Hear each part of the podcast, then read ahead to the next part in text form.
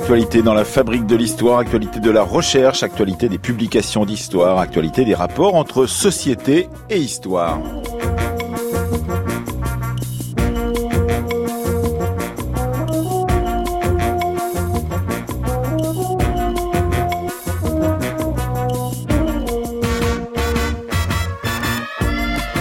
D'abord, nous avons avec Valérie Hanin du magazine L'Histoire, notre partenaire, le plaisir de recevoir un auteur de ce magazine de ce mois, un magazine consacré à la guerre de 30 ans, mais il s'appelle Vincent Duclerc et il nous présentera le travail de la commission sur la recherche et l'enseignement sur les génocides et les crimes de masse, euh, auquel il a participé, qu'il a même co-dirigé, un, un rapport qui sera remis à la ministre de l'Enseignement supérieur et à l'Éducation nationale également, mardi prochain. Puis, euh, dans une deuxième partie de cette émission, Catherine Decopé viendra dans sa fabrique de l'autre nous parler de la naissance euh, et du développement du terme de handicapé. Juliette euh, Lancel sera avec nous pour le lancement cette semaine de la revue en ligne En Marge. La chronique Un saut dans la loi d'Amélie Meffre nous reviendra sur la grève récente des infirmières. Et puis pour terminer cette émission avec le site Retro News de la Bibliothèque nationale de France, c'était à la une avec aujourd'hui un article de 1880 sur Flaubert qui fustige la censure.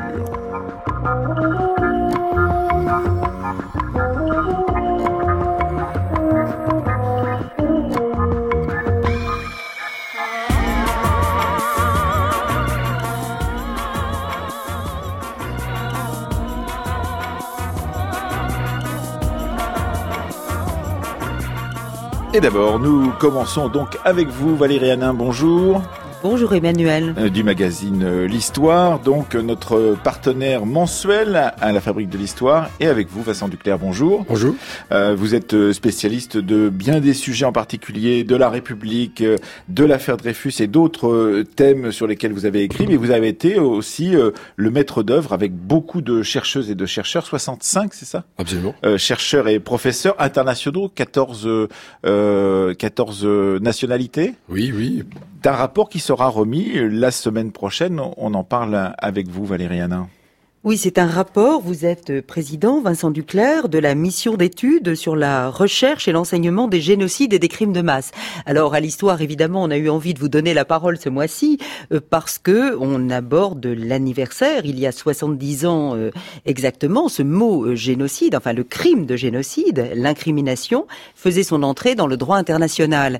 Et cet anniversaire très important, évidemment, pour la justice contemporaine, c'est un événement que l'on doit à un homme dont vous nous racontez ici le combat, un homme qu'on commence à bien connaître grâce à des publications récentes. Hein. Je citerai simplement le, le beau livre de d'Annette Becker sur euh, les messagers du désastre, mais aussi euh, le livre de Philippe Sands, euh, Retour, à Lemberg. Cet homme, c'est Raphaël Lemkin.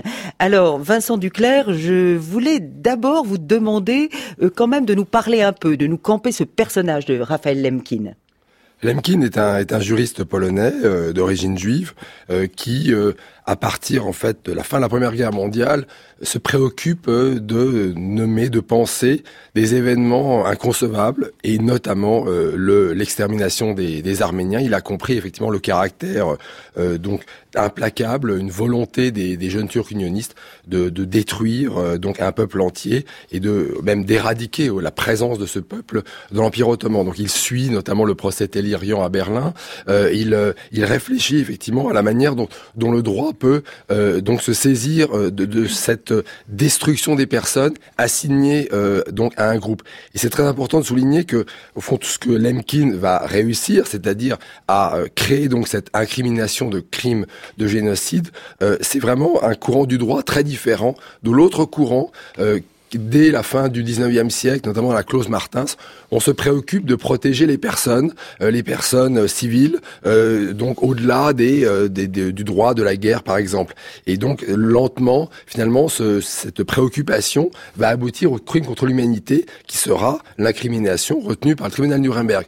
Mais il y a quelque chose de tout autre, qui est effectivement d'arriver à penser le génocide des Arméniens, la Shoah, et donc Raphaël Lemkin va se mobiliser. Il, il fait un travail à la fois, enfin de juriste, mais aussi d'historien. Il innove, il crée véritablement. Et donc de ce point de vue-là, les, livres que vous avez mentionnés, d'Anne Becker et Philippe Sands, montrent bien l'originalité profonde de, euh, de Raphaël. Et peut-être de dire, je crois que c'est extrêmement important pour les auditeurs, de dire que le 9 décembre 1948, donc cette adoption à l'unanimité par les Nations Unies à Paris, ils sont réunis à Paris, ils sont réunis au mhm. palais de Trocadéro, c'est très intéressant. Hein. c'est concomitant à un jour près euh, de la Déclaration euh, universelle des droits de l'homme. Bien sûr. Alors, euh, Lemkin considère que la Déclaration universelle des droits de l'homme, c'est le couronnement, euh, au fond, de toute cette logique que j'ai rappelée du, vers le crime, enfin, de, de protection des personnes. Mais lui, effectivement, le 9 décembre, obtient cette protection des groupes et cette volonté aussi de pouvoir euh, condamner, de faire condamner des gouvernants, des États aussi. Donc c'est effectivement une incrimination très forte. Et moi, ce que je dirais, pour l'avoir étudié justement dans le cadre de cette mission, enfin le droit, il faut en faire l'histoire, hein, bien sûr. Et donc nous avons essayé de, réfléchir. On avait des juristes dans la mission. On a, on a auditionné des magistrats, on a auditionné des juges internationaux. C'est que le crime de génocide a été une réponse, euh, nous le pensons, à la hauteur en fait du défi euh, lancé par le génocide des Arméniens et, et le génocide des Juifs d'Europe. Alors cette euh, cette mission donc que vous avez euh, co-présidée parce que je crois que Dominique Schnapper était présidente aussi. De, Alors en fait j'étais président anti, Dominique Schnapper voilà. était première vice-présidente. Voilà, voilà j'ai été nommé. Enfin, tiens, là là donc il faut rappeler que c'est euh, l'ancienne ministre de, de, l'éducation nationale, de la recherche et de l'enseignement supérieur, Najat Vallaud-Belkacem, qui a souhaité effectivement euh, lancer cette mission et elle l'a annoncé, c'est intéressant, en ouverture du grand colloque euh, du centenaire euh, du génocide des Arméniens, un mhm. colloque sur la recherche. Et donc, effectivement, elle m'a, elle m'a chargé de réunir cette mission. Ce qui est très intéressant, c'est que le, le ministère ne s'attendait pas au fond à ce que on travaille autant. C'est vrai que 65 personnes, c'est pas mal, mais on a bien travaillé. Alors ça a commencé donc en, 2016 et, vous avez rendu votre rapport euh, au tout début de cette année, mais il va être reçu par euh, les ministres euh, donc mardi prochain. Ce, ce rapport s'intéresse à la recherche et à la façon de stimuler la recherche sur le génocide, les crimes de masse, euh, les atteintes de masse aux, personnes et la question de l'esclavage, et de l'autre côté aussi à l'enseignement. Euh, c'est bien cela, euh, oui, alors, Peut-être dire aussi que les, les, donc nous avons, nous avions, nous devions rendre le, le rapport au bout d'un an. La lettre de mission datait du 30 mai. Euh, bon, on a, on a rendu le rapport euh, un an et demi après. Euh, donc un volume de synthèse et trois gros volumes d'annexes. C'est-à-dire que la mission a beaucoup produit. La mission n'a pas fait seulement que d'observer la recherche et l'enseignement. Elle a aussi produit, d'une certaine manière, elle a, elle, a, elle a, elle a comblé les vides qu'elle a constatés en travaillant.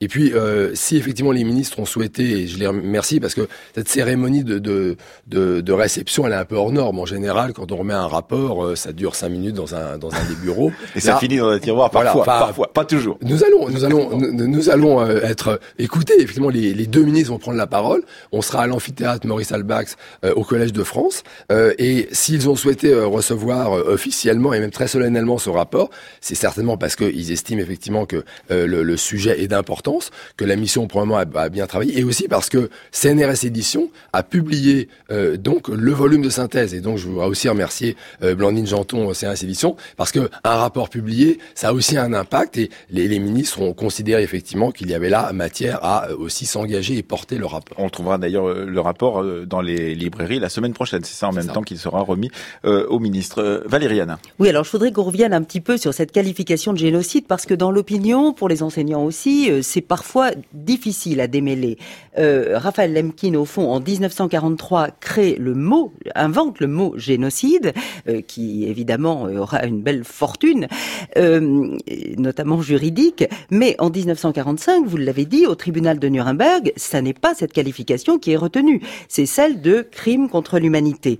Alors, euh, rappelons-nous, le crime contre l'humanité, ça qualifiait l'assassinat, l'extermination, la réduction en esclavage, la déportation et tout autre acte inhumain commis contre toute population civile avant ou pendant la guerre, ou bien les persécutions pour des motifs politiques, raciaux ou religieux. Alors, Raphaël Lemkin, dites-vous dans cet article, est un peu désespéré euh, que la qualification de génocide ne soit pas retenue, et il va poursuivre son combat jusqu'au 9 euh, décembre 1948.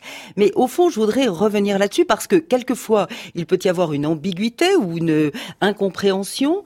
Euh, en, enfin, N'y a-t-il pas quelquefois une concurrence entre ces chefs d'accusation? Euh, Pourquoi euh, pouvez-vous nous préciser un peu pourquoi cette qualification de génocide était quand même très importante, partant évidemment du crime de masse contre les Arméniens, contre les Juifs évidemment, il sera utilisé euh, contre, euh, enfin, à propos de l'assassinat, de l'extermination des Tutsis euh, au Rwanda. mais dans les autres cas, quand est-ce qu'on peut parler de génocide? Pourquoi faut-il parler de génocide plutôt que de crime contre l'humanité, Vincent Duclerc le, ce que Lemkin a, a, montré, et, il l'a fait aussi par une enquête d'historien. Après ça, il a effectivement adapté euh, donc des, formules de droit. C'est que euh, à côté, effectivement, euh, de ces univers de violence extrême qui sont développés, je veux dire. avant même la Première Guerre mondiale, il existe des, décisions d'État ou, de partis donc qui désignent un peuple, qui le caractérisent racialement, on le sait, ou en tout cas par les appartenances religieuses, et qui décide de le mettre à mort totalement. Et ça, euh, on est quand même dans un, schéma qui euh, est différent euh, de l'ampleur des crimes de masse que qui ont pu effectivement se développer dans le XXe siècle. Et donc le souci de, de s'intéresser à ces processus qui sont extrêmement déterminés, la preuve, les nazis comme les Arméniens ou les Hutus euh, extrémistes euh, mènent euh, la destruction des peuples cibles, alors même que l'Allemagne nazie s'effondre, l'Empire ottoman s'effondre et le, régime rwandais s'effondre. Donc il y a une obsession. La priorité, c'est la destruction du peuple. Et donc de ce point de vue-là, effectivement, je crois que Raphaël Lemkin a compris quelque chose qui était différent et que l'on peut repérer. Et si on prend par exemple le, la, la récente décision, le récent verdict au Cambodge, il est extrêmement intéressant, c'est-à-dire que au fond, euh, les, deux derniers dirigeants euh, donc du démocratique, Nguyen Che et Kyo Sampan, sont à la fois condamnés pour crimes contre l'humanité, c'est-à-dire euh, l'assassinat massif donc de ce qu'ils appellent l'ennemi du peuple, mais on a la preuve qu'ils ont visé euh, intentionnellement euh, les Chams qui sont une minorité musulmane et intentionnellement les Vietnamiens cambodgiens qui sont effectivement au Cambodge. et là, ils ont été condamnés pour crime contre le de, pour crime de, génocide.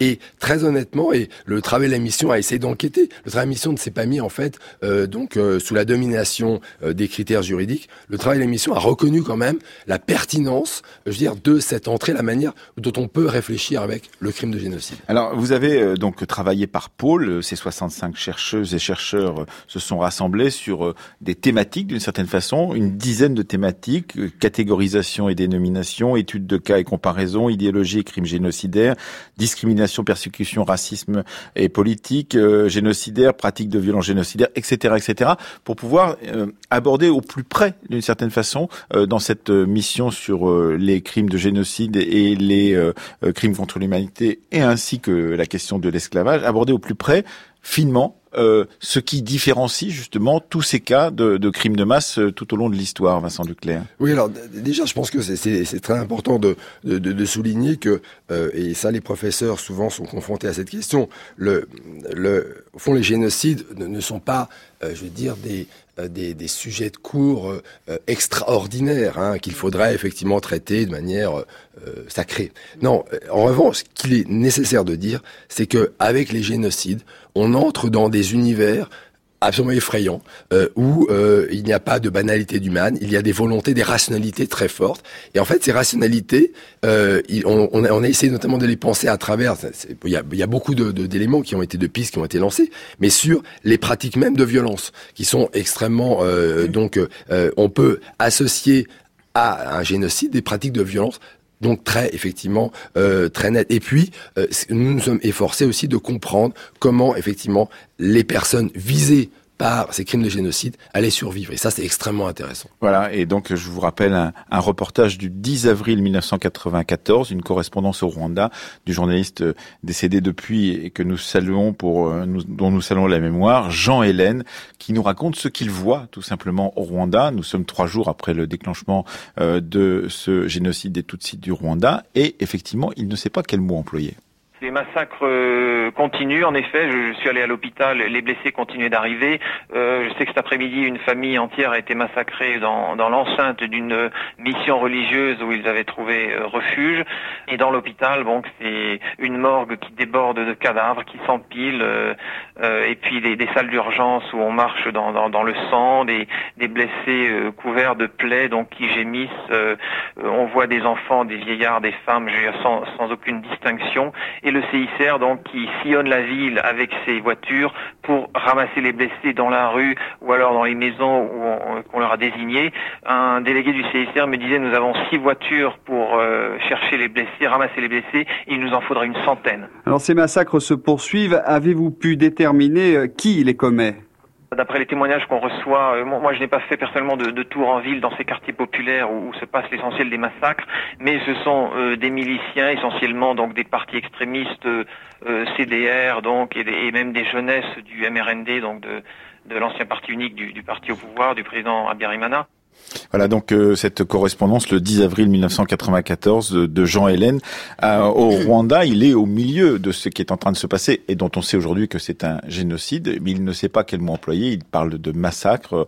On voit bien que lorsqu'on est sur place, euh, au milieu de, de, de, de, ce génocide en train de se dérouler, eh bien on n'a pas forcément les mots. On ne peut les qualifier que plus tard. Vincent Duclerc. Oui, et alors c'est pour ça aussi que, que, que la recherche doit s'intéresser au génocide parce que en fait, l'observation le, du journaliste était très très fine.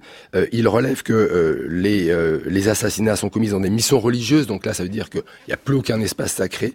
Des familles entières, c'est-à-dire qu'on, dire, un, un, un, certains crimes de masse visent d'abord les hommes, mais quand on décide de, de détruire des familles entières, c'est qu'on détruit les filiations, on détruit l'existence même.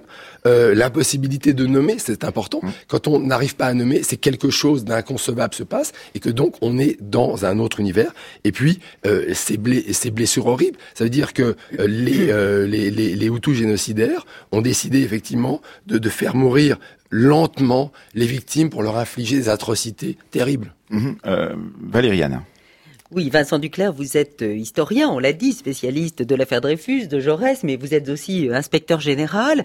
Euh, cette, mission, elle a pour but de faire comprendre ce qu'est un génocide, de faire comprendre les processus à l'œuvre. Qu'est-ce que vous aimeriez, avec cette responsabilité-là que vous avez aussi, faire le plus passer dans les salles de classe, du point de vue de la formation des enseignants? Qu'est-ce qui était important? Faire, faire comprendre les situations d'extrême violence, les les comparaisons entre ces massacres de masse, euh, les spécificités de chacun, qu'est-ce qui est important? Ce qui est important dans, le, crime de génocide, c'est effectivement le, fait qu'il y a des États, des institutions qui se mobilisent pour cet objectif de destruction et donc effectivement renforcer l'histoire politique, renforcer la compréhension par les élèves effectivement du rôle des institutions, du rôle aussi de ceux qui vont s'opposer. Hein, et il est important, même s'ils sont très rares, de souligner le travail des juges, souligner ceux qui refusent et puis effectivement insister sur la survie, sur le travail de mémoire. Aujourd'hui, on est vraiment sorti euh, avec cette mission de l'opposition classique entre témoins et historiens. En fait, on a constaté d'abord que beaucoup de témoins ont porté le sujet durant toutes ces années, euh, que ce soit Simone Veil ou Raphaël Israël par exemple, ont porté ce sujet de manière très sérieuse et en fait ont permis aussi aux historiens de travailler euh, et puis effectivement s'interroger sur comment est-ce qu'on mobilise des ressources humaines pour contrer la déshumanisation. Valérie oui, alors vraiment, merci pour ce beau travail qui montre, je crois, très finement comment l'histoire, la recherche en histoire, euh, la rigueur dans les définitions, dans l'étude des processus à l'œuvre, peut servir aussi l'éducation civique. Oui, alors moi, ce que je voudrais souligner, c'est pour ça que la mission, la mission était très intéressante de point de vue-là, parce qu'en général, il y a un clivage très fort entre enseignement secondaire et puis enseignement enfin, secondaire et primaire et enseignement supérieur et recherche. Là, on a vraiment travaillé ensemble. C'était tout à fait important. Et c'était pas uniquement descendant, c'est-à-dire que la recherche qui est claire, les professeurs. C'est-à-dire qu'on a constaté que dans bien des établissements, collèges comme lycées, des travaux vraiment extraordinaires qui se font, notamment de micro-histoire, c'est-à-dire que des classes entières se mobilisent pour notamment comprendre des, des parcours, des itinéraires, notamment effectivement d'enfants qui ont été raflés et, qui, ont péri à la solution finale. Et donc point de vue-là, je pense que le travail des, des, des, enseignants, qui est un travail autour de l'enquête, hein, ils enseignent aux élèves l'enquête, et c'est une très bonne formation, et bien de ce point de vue-là, nourrit aussi la connaissance que nous avons effectivement essayé de, réunir dans ce livre. Et dans, dans ce travail que, qui va donc être publié la semaine prochaine et dans ce rapport remis donc euh, au ministre concerné, Vincent Duclerc, vous insistez sur l'idée que, euh, par exemple, l'universalisme européen, l'esprit des Lumières, avait d'une certaine façon euh, laissé entendre que les Européens n'étaient pas capables de crimes aussi horribles que d'autres populations sur le sur le globe. Et vous dites, eh bien, il faut se poser cette question de savoir comment, malgré euh, cette vision euh, des Lumières, eh bien, euh, ces certitudes qui ont été produites par cette vision des Lumières et tout ce qui a suivi, cet idéalisme civilisationnel, eh bien, nous avons été aussi capables de commettre ces crimes, y compris sur le territoire européen. Oui, alors c'est toute la, la question de savoir pourquoi on n'a rien vu euh, donc euh, au moment du déclenchement justement de, du génocide des Tutsis au Rwanda C'est tout le travail aussi mené par Stéphane Douarousseau en particulier, par Henri Rousseau sur ces questions. Et c'est vrai que ce qui effectivement est, est très très important, c'est bien sûr de relever que euh, voilà l'invention de Raphaël Emkin relève aussi euh, donc de, la raison euh, humaniste euh, des Lumières. et en même temps, je dire, ces Lumières ont masqué le fait que l'Europe a considéré que par exemple, l'esclavage, c'était des violences que l'on peut. L'esclavage n'est pas un génocide, mais en revanche, on peut réfléchir à ce que le génocide nous dit sur l'esclavage, notamment la destruction de la filiation. C'est tous les travaux, notamment de Myriam Cotta, qui sont très intéressants. Oui, le, le, le, le génocide, c'est aussi un outil. Et de ce point de vue-là, effectivement, il faut considérer que l'Europe a pensé longtemps que, effectivement, elle pouvait euh, développer des violences extrêmes en dehors de ses frontières. En fait, tout ça a été importé et est venu effectivement en Europe. C'est notamment le grand discours d'Aimé Césaire sur le colonisme qui est très juste de ce point de vue-là. Valérie alors, ce qui est très intéressant aussi dans ce travail civique, c'est tout ce que, toute l'attention que vous apportez, je trouve, à la formation euh, des acteurs sociaux que sont euh, les avocats, les juges. Le crime de génocide est entré euh, dans le droit pénal français en 1994 comme catégorie du crime contre l'humanité, mais c'est avec ce chef d'accusation qu'on va chercher aujourd'hui des bourgmestres au Rwanda qu'on va juger à Paris, par exemple. Donc, ce travail de formation, je trouve que c'est vraiment important de voir comment l'information, la recherche circule de ce côté-là aussi.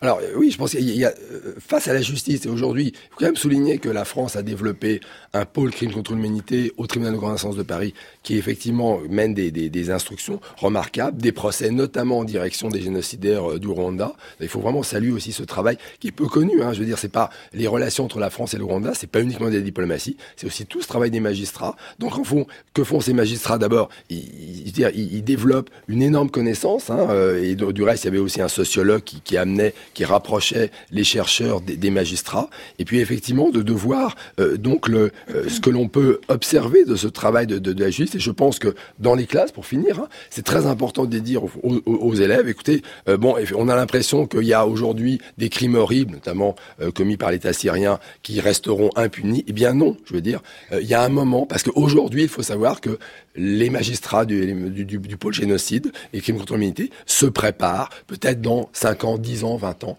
à instruire des procès euh, pour crimes contre l'humanité et peut-être aussi pour génocide, si effectivement on arrive à euh, donc euh, établir véritablement, je veux dire, l'implication, la volonté destructrice de, l'État syrien.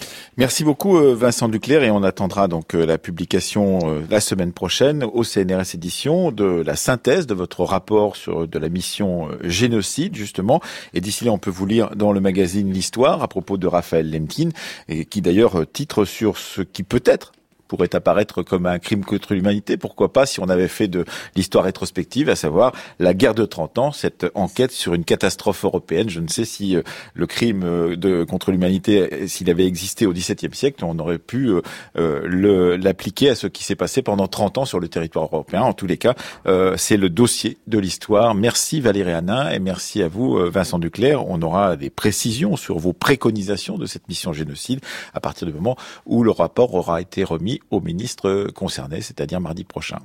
Merci.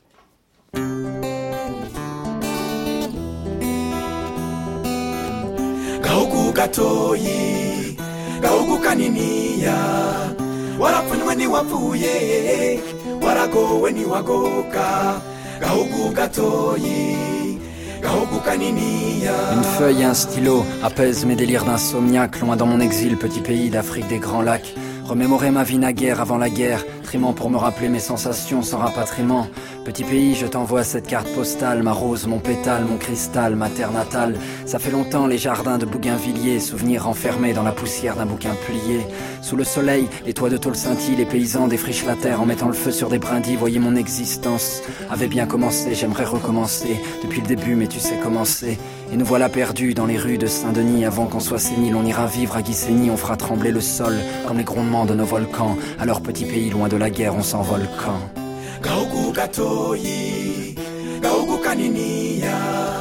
Warapfunywe ntiwapfuye waragowe ntiwagoka gahugu gatoyi gahugu kaniniya. Petit bout d'Afrique, perché en altitude, je doute de mes amours, tu resteras ma certitude, réputation, recouverte d'un linceul. Petit pays, pendant trois mois, tout le monde t'a laissé seul. J'avoue, j'ai plaidé coupable de voyir quand tous les projecteurs étaient tournés vers le Zaïre. Il fallait reconstruire mon petit pays sur des ossements, des fausses communes et puis nos cauchemars incessants. Petit pays, te faire sourire sera ma rédemption. Je t'offrirai ma vie, à commencer par cette chanson. L'écriture m'a soigné. Quand je partais en vrille, seulement laisse-moi pleurer quand arrivera ce maudit mois d'avril. Tu m'as appris le pardon pour que je fasse peau neuf, petit pays. Dans l'ombre, le diable continue ses manœuvres. Tu veux vivre malgré les cauchemars qui te hantent. Je suis semence d'exil, d'un résidu d'étoiles filantes.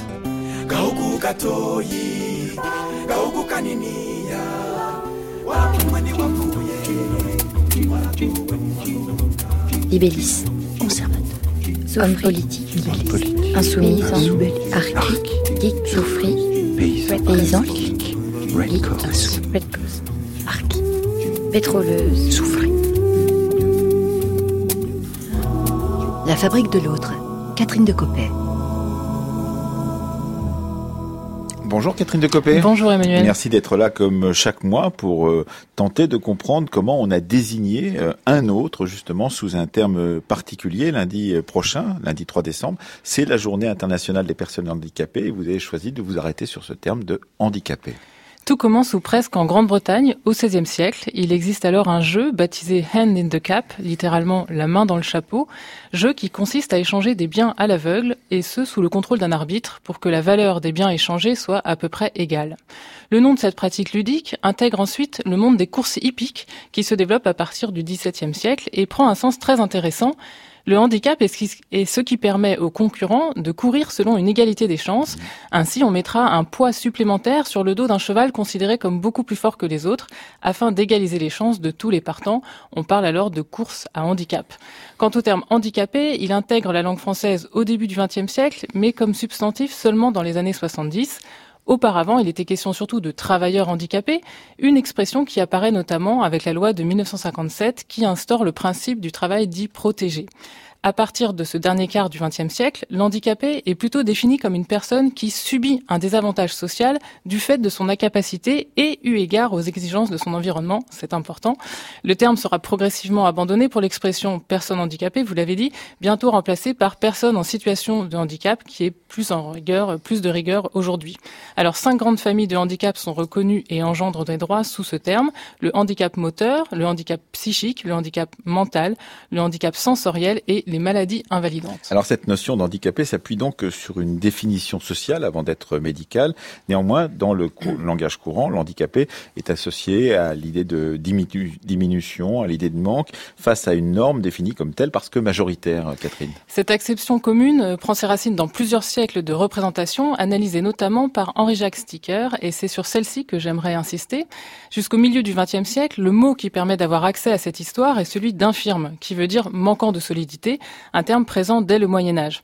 Alors pour l'homme médiéval, l'infirmité, par exemple la difformité physique, est perçue comme un signe divin qu'il faut interpréter. Cet autre qu'on voit dans l'infirme est tantôt perçu comme un monstre, inhumain, messager d'une punition divine, tantôt comme une créature de Dieu parmi les autres. Si cet aspect transcendant est ensuite abandonné, l'infirme n'en reste pas moins relégué aux marges, avec d'autres archétypes que la société souhaite exclure, mettre à distance, enfermer, notamment au XVIIe siècle, les vieillards, les femmes, les enfants, les délinquants, les malades et les fous. Dans les, dans les hôpitaux, les asiles ou les prisons, on trouve ces différentes populations qui ont en commun une même destinée sociale parce qu'elles sont dispensées du travail par leur État et partant qu'elles sont dans la misère. C'est ce que Michel Foucault appellera le grand renfermement, une façon de réunir sous un même concept des catégories qui aujourd'hui pourraient peut-être presque être contenues dans le terme de handicapé. Mais l'histoire tout de même euh, du handicap est indissociable de celle de la charité, de l'assistance, qui trace également les lignes, euh, Catherine, de partage entre tous ces individus. Oui, alors avec les lumières et les progrès scientifiques s'impose progressivement l'idée que l'infirme est une des formes humaines issues de la nature et qu'il faut aider, réparer, éduquer. Bref, la société se demande comment combler l'écart entre infirme et valide et s'appuie pour cela de plus en plus sur la médecine. Cette tendance qui se renforce au 19e et au début du 20e siècle s'accompagne d'un foisonnement de termes pour désigner les personnes en situation de handicap, des catégories qui s'appuient sur des critères très variables. L'origine du handicap, alors on pense à paralyser et à mutiler, en particulier après la Première Guerre mondiale, mais aussi face à l'augmentation euh, des accidentés du travail. Le diagnostic médical, on parle d'incurable et de retardé par exemple, mais aussi la place vis-à-vis du corps social, avec des mots comme inadapté. Un fourre-tout qui n'empêche pas les termes marquant la diminution d'être toujours utilisés, souvent dans une certaine confusion. On peut citer débile, qui veut dire dans son sens premier qui manque de force, invalide, arriéré, déficient, etc. Et si l'emploi du terme handicapé et ensuite personne en situation de handicap marque un tournant, dites-vous, euh, Catherine de Copé, c'est parce qu'il insiste sur euh, la situation dans laquelle la société place les personnes avec une incapacité. L'objectif est désormais de diminuer cette situation de handicap des personnes en faisant évoluer environnement et représentation. Mais dans les faits, le vocabulaire et les politiques publiques n'ont pas réussi l'inclusion, terme lui aussi récurrent. Pour Jacques-Henri Sticker, les personnes en situation de handicap ne cessent d'être renvoyées de façon péjorative à leurs différences dans une logique de repoussoir, par peur de la part vulnérable logée en chacun de nous. L'enjeu n'est pas de gommer la singularité, mais bien d'admettre la différence et de faire des personnes, quelles qu'elles soient, des parties prenantes du corps social et de les restaurer comme sujet. On pourrait prendre les mots de la philosophe Julia Kristeva et de dire qu'il s'agit d'affronter in fine ce qui relève de l'irrémédiable en nous ou en les autres. Merci beaucoup euh, Catherine Decopé. Vous reviendrez le mois prochain pour un nouveau mot que vous analyserez dans votre chronique euh, La fabrique de l'autre. Et puis rappelons euh, que vient de sortir euh, aux éditions de l'INRAP, aux éditions du Pommier, avec le partenariat de l'INRAP, l'Institut national de recherche en archéologie préventive, le livre de Valérie Delattre, Handicap, quand l'archéologie nous éclaire, une façon de redonner justement de l'historicité à ce terme de handicap.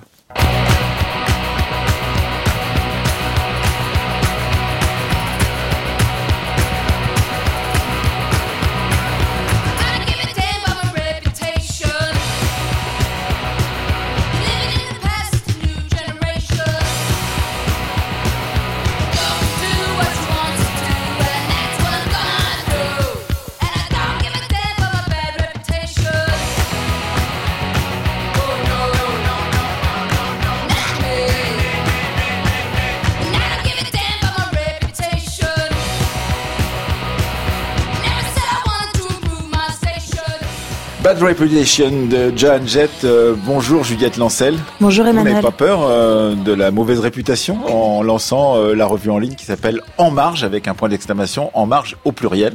Effectivement, En Marge au pluriel. mais non, je pense que ça me fait pas peur.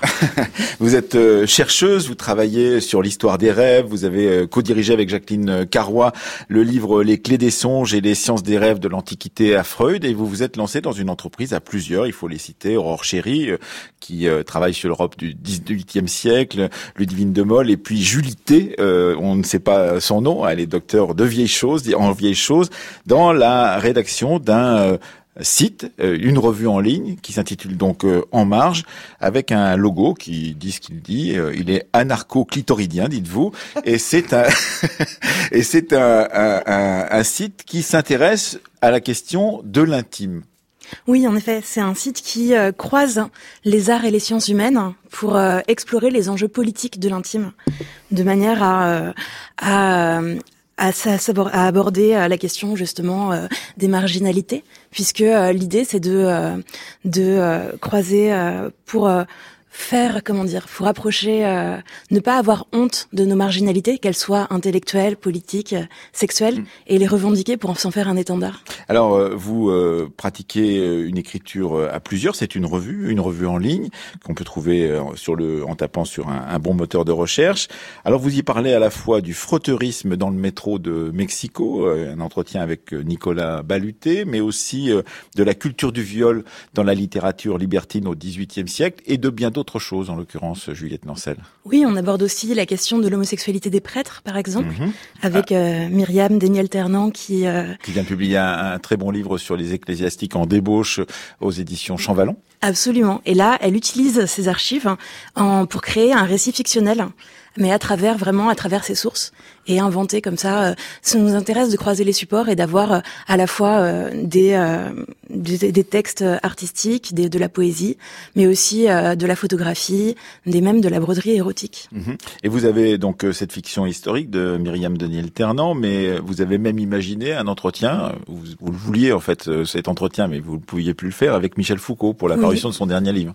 Tout à fait. Vous avez de la chair, c'est cela? On a fait un, un vrai faux entretien avec Michel Foucault et l'auteur euh, s'est penché sur euh, sur euh, les, les, entretiens réels de Michel Foucault pour de manière à, à, retranscrire son style et son approche et pour faire quelque chose de très dynamique. Cet auteur, il est doctorant à l'école des hautes études en sciences sociales. Oui. Ça? Il s'appelle Amir Pacha Tavakoli et, et donc ce, ce, ce, travail montre aussi que vous êtes une jeune revue avec des jeunes chercheuses et chercheurs et que vous avez l'intention un peu de, de bousculer peut-être les façons de, de publier vos propres travaux ou de vous intéresser à des qui sont des champs proches de votre euh, intérêt personnel que vous mettez euh, en, en science et dans le dialogue avec l'art sur ce, sur ce site et sur cette revue en ligne. Oui, la question des marginalités, ça passe aussi par ça. C'est euh, le, le, fait de laisser euh, de la place à quelque chose qui soit sorte un peu parfois du champ académique pour euh, pour laisser parler des plus jeunes chercheurs, pour laisser parler des gens qui ne sont pas forcément en poste, et une revue qui s'adresse à tout le monde. Alors, dans cette revue, il y a à la fois de l'histoire, on l'a compris, de la littérature, de la poésie, vous l'avez mentionné, mais aussi des réflexions presque sociologiques ou anthropologiques sur aujourd'hui. Article sur la beauté ou la laideur du sexe féminin et sur la représentation de ce sexe féminin avec euh, la, fameuse origine du monde de, Courbet, mais aussi sur la nymphoplastie. Pourquoi aujourd'hui euh, des, les femmes se font-elles euh, donc refaire les, petites lèvres? C'est une des questions que, que, pose la chercheuse en question qui s'appelle Claudine Sagaert, c'est-à-dire c'est à la fois une revue d'histoire, mais aussi une revue sur le contemporain. Oui, c'est une revue de sciences humaines de manière générale, euh, puisque on explore euh, l'intime euh, sous à, travers différents angles qui peuvent à la fois euh, aborder les siècles passés, mais aussi des questions extrêmement contemporaines.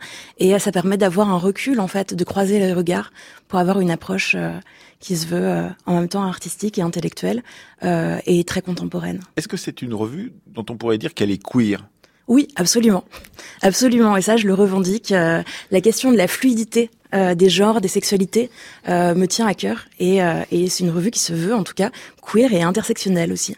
Et donc, euh, par exemple, quand euh, on aborde par l'intermédiaire de l'entretien avec euh, Roxane Darlo-Harel la question du libertinage au XVIIIe siècle, c'est de dire, eh bien, réfléchissons bien à ce que nous avançons lorsque nous regardons ce XVIIIe siècle que nous considérons par les tableaux de Fraconard, par les travaux et les écritures de Crébillon-Fils ou encore de Vivant de de Chauderlot de Laclos ou Casanova comme un moment particulièrement brillant du rapport des hommes et des femmes eh bien regardons bien ce qu'il y a dans ces textes. En l'occurrence, elle est euh, spécialiste de littérature euh, libertine du XVIIIe siècle et elle dit allons voir justement sur euh, la place que tient le viol, c'est-à-dire cette idée que la femme du XVIIIe siècle, quand elle dit non, elle dit oui quand même.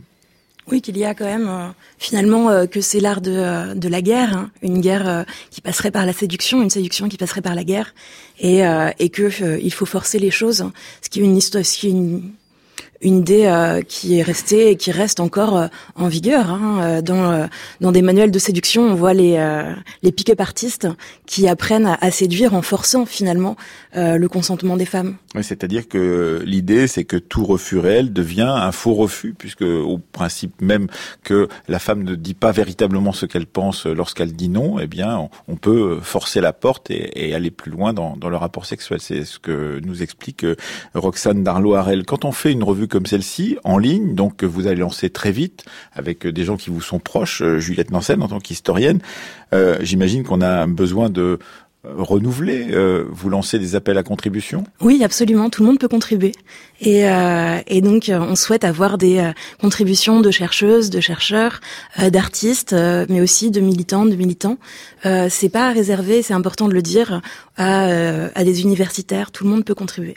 Et donc c'est pour ça qu'il y a euh, des textes queer de Madame de Saint-Plate, par exemple, et que vous euh, mettez en conclusion de ce premier numéro de votre revue en ligne en marge le groupe Samsara Marx. Qu'est-ce que le groupe Samsara Marx? Alors le groupe Samsara Marx, c'est euh, un séminaire de recherche qui s'intéresse aux questions de relations atypiques et de sexualité alternative.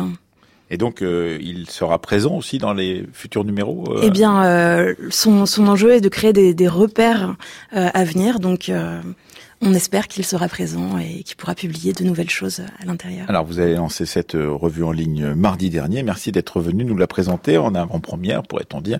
Dans la Fabrique de l'Histoire, on suivra, bien entendu, euh, les numéros suivants. L'intime et politique, vous nous le montrez dans En Marge. On peut aller donc sur, tout de suite sur un bon moteur de recherche pour voir ce qu'est votre revue. Merci beaucoup, Juliette Lancel. Merci.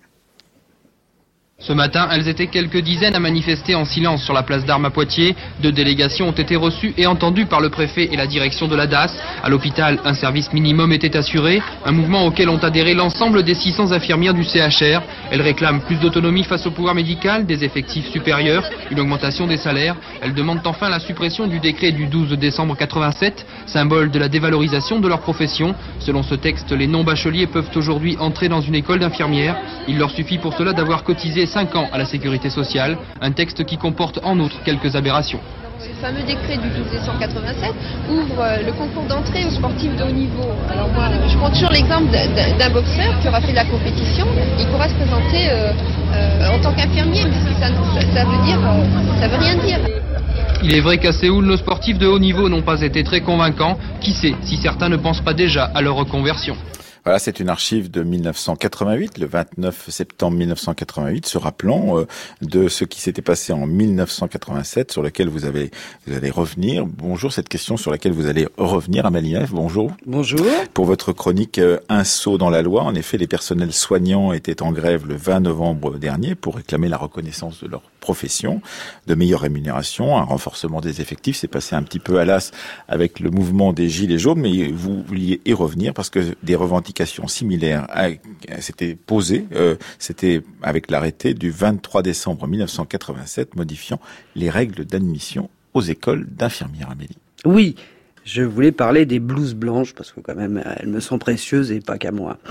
Alors ben avec ce cet arrêté du 27 décembre 1987, eh ben on est devant un cas d'école intéressant à plus d'un titre. Euh, cet arrêté donc se situe non seulement en bas de l'échelle dans la hiérarchie des normes, fait une très courte apparition, mais reste tenace dans les mémoires au point de le hisser au rang de décret affublé du nom d'une ministre. Je m'explique. En 1987, à la veille de Noël, Michel Barzac, ministre délégué à la Santé, arrête, je cite le texte, qu'à compter de 1988, les candidats justifiant d'une expérience professionnelle de 5 ans pourront se présenter directement aux épreuves d'admission.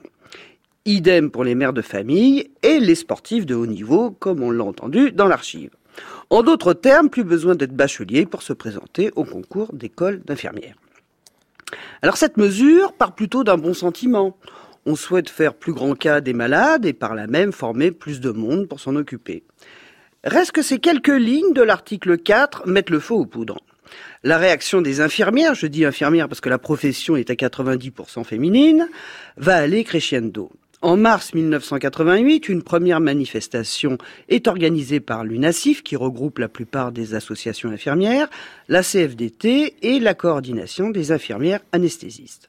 Elle va avoir peu de succès, cette manif.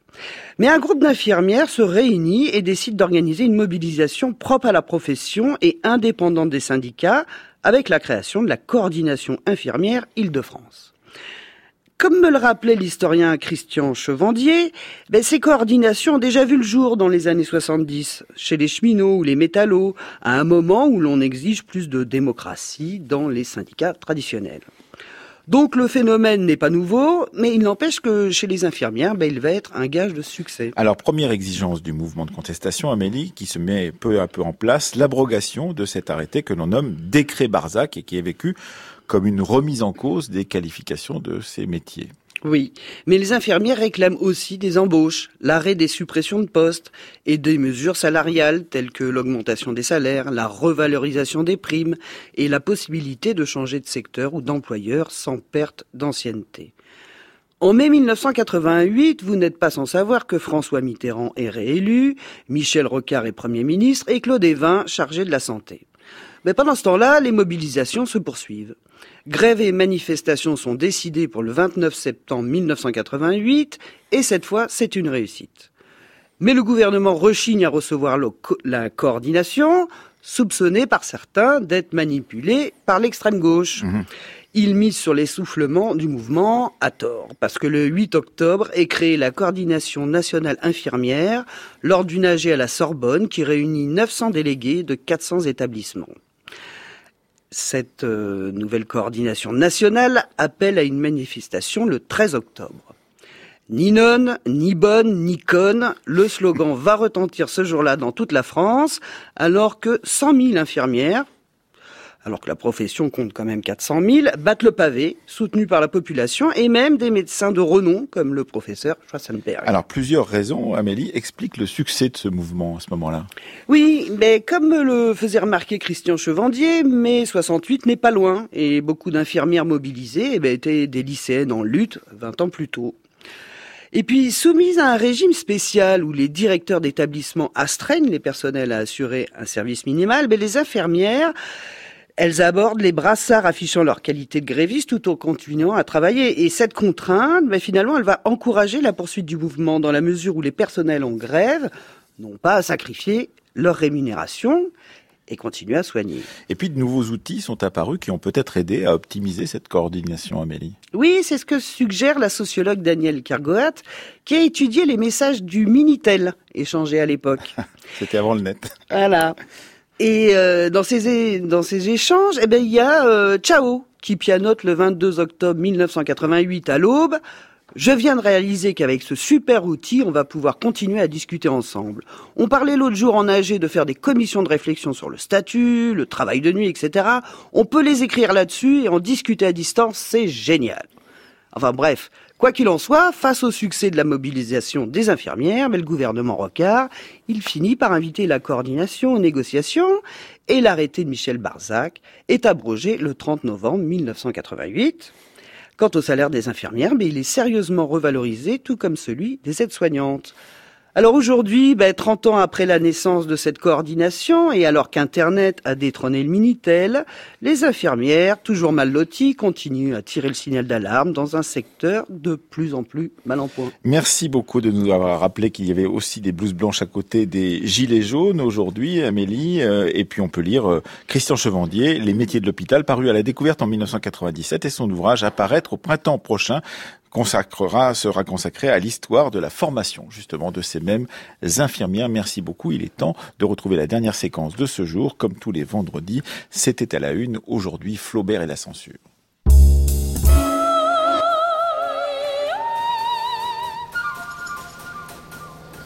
C'était à la une. Le Gaulois, 21 février 1880. Gustave Flaubert et les procès littéraires. Un jeune poète de grand talent et de grand avenir, M. Guy de Maupassant, avait publié il y a quatre ans dans La République des Lettres, une revue aujourd'hui disparue, une nouvelle en vers intitulée Au bord de l'eau. Tout récemment, une petite revue de province, l'abeille d'Étampes, reproduisit au bord de l'eau. Ce qui était inoffensif à Paris fut jugé abominable à Étampes, et le parquet de cette bonne ville poursuivit le journal et l'auteur comme prévenu d'outrage aux mœurs et à la morale publique. Nous nous sommes rendus auprès de M. de Maupassant, qui a bien voulu nous communiquer une lettre que M. Gustave Flaubert venait de lui écrire. Cloissé, 19 février 1880. Mon cher bonhomme, c'est donc vrai. J'avais cru d'abord à une farce, mais non. Je m'incline. Eh bien, ils sont jolis à Étampes. Allons-nous relever de tous les tribunaux du territoire français, les colonies y comprises? Prévenus pour outrage aux mœurs et à la morale publique, deux aimables synonymes qui font deux chefs d'accusation. Moi, euh, j'avais à mon compte un troisième outrage, et à la morale religieuse quand j'ai comparu devant la huitième chambre avec madame Bovary procès qui m'a fait une réclame gigantesque et à laquelle j'attribue les trois quarts de mon succès. Qu'on vous poursuive pour un article politique, soit, bien que je défie tous les parquets de m'en démontrer l'utilité pratique. Mais pour des vers, pour de la littérature, non, c'est trop fort. Ils vont te répondre que ta poésie a des tendances obscènes. Avec la théorie des tendances, on peut faire guillotiner un mouton pour avoir rêvé de la viande il faudrait s'entendre définitivement sur cette question de la moralité dans l'État. Ce qui est beau et moral, voilà tout et rien de plus. La poésie, comme le soleil, met de l'or sur le fumier. Tant pis pour ceux qui ne le voient pas. Tu as traité un lieu commun parfaitement et tu mérites des éloges au lieu de mériter l'amende de la prison. Tout l'esprit d'un auteur, dit la Bruyère, consiste à bien définir et à bien peindre. Tu as bien défini et bien peint. Que veut-on de plus?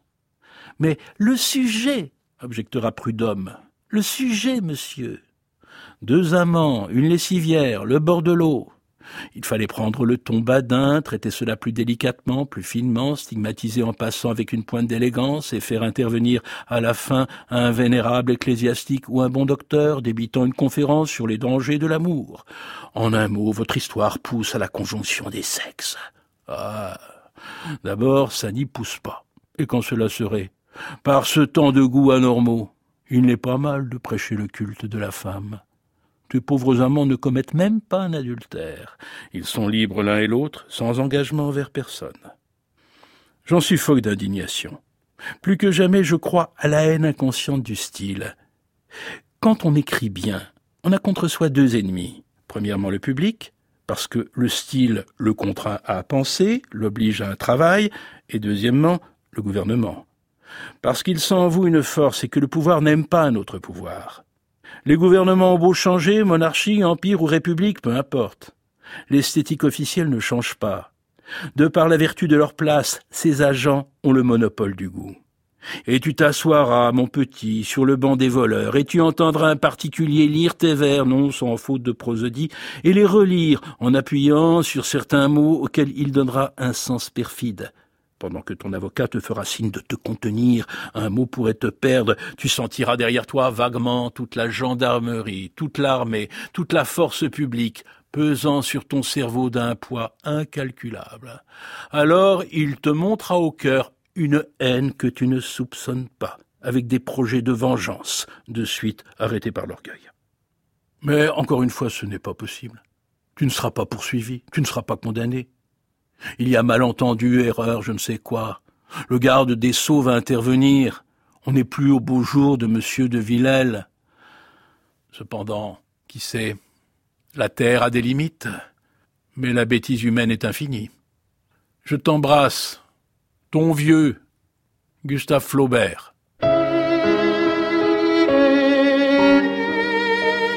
Flaubert, donc, et la censure, lu par Daniel Königsberg, un texte à retrouver sur le site de la Fabrique de l'Histoire, mais aussi sur le site Retro News, notre partenaire, le site de presse de la Bibliothèque nationale de France.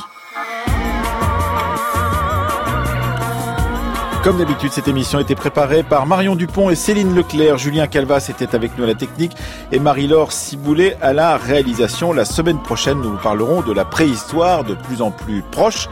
Et puis, sachez évidemment que comme tous les week-ends, eh bien, l'histoire continue sur France Culture avec Concordance des temps de Jean-Noël Jeannonnet. Demain, la féminisation des mots.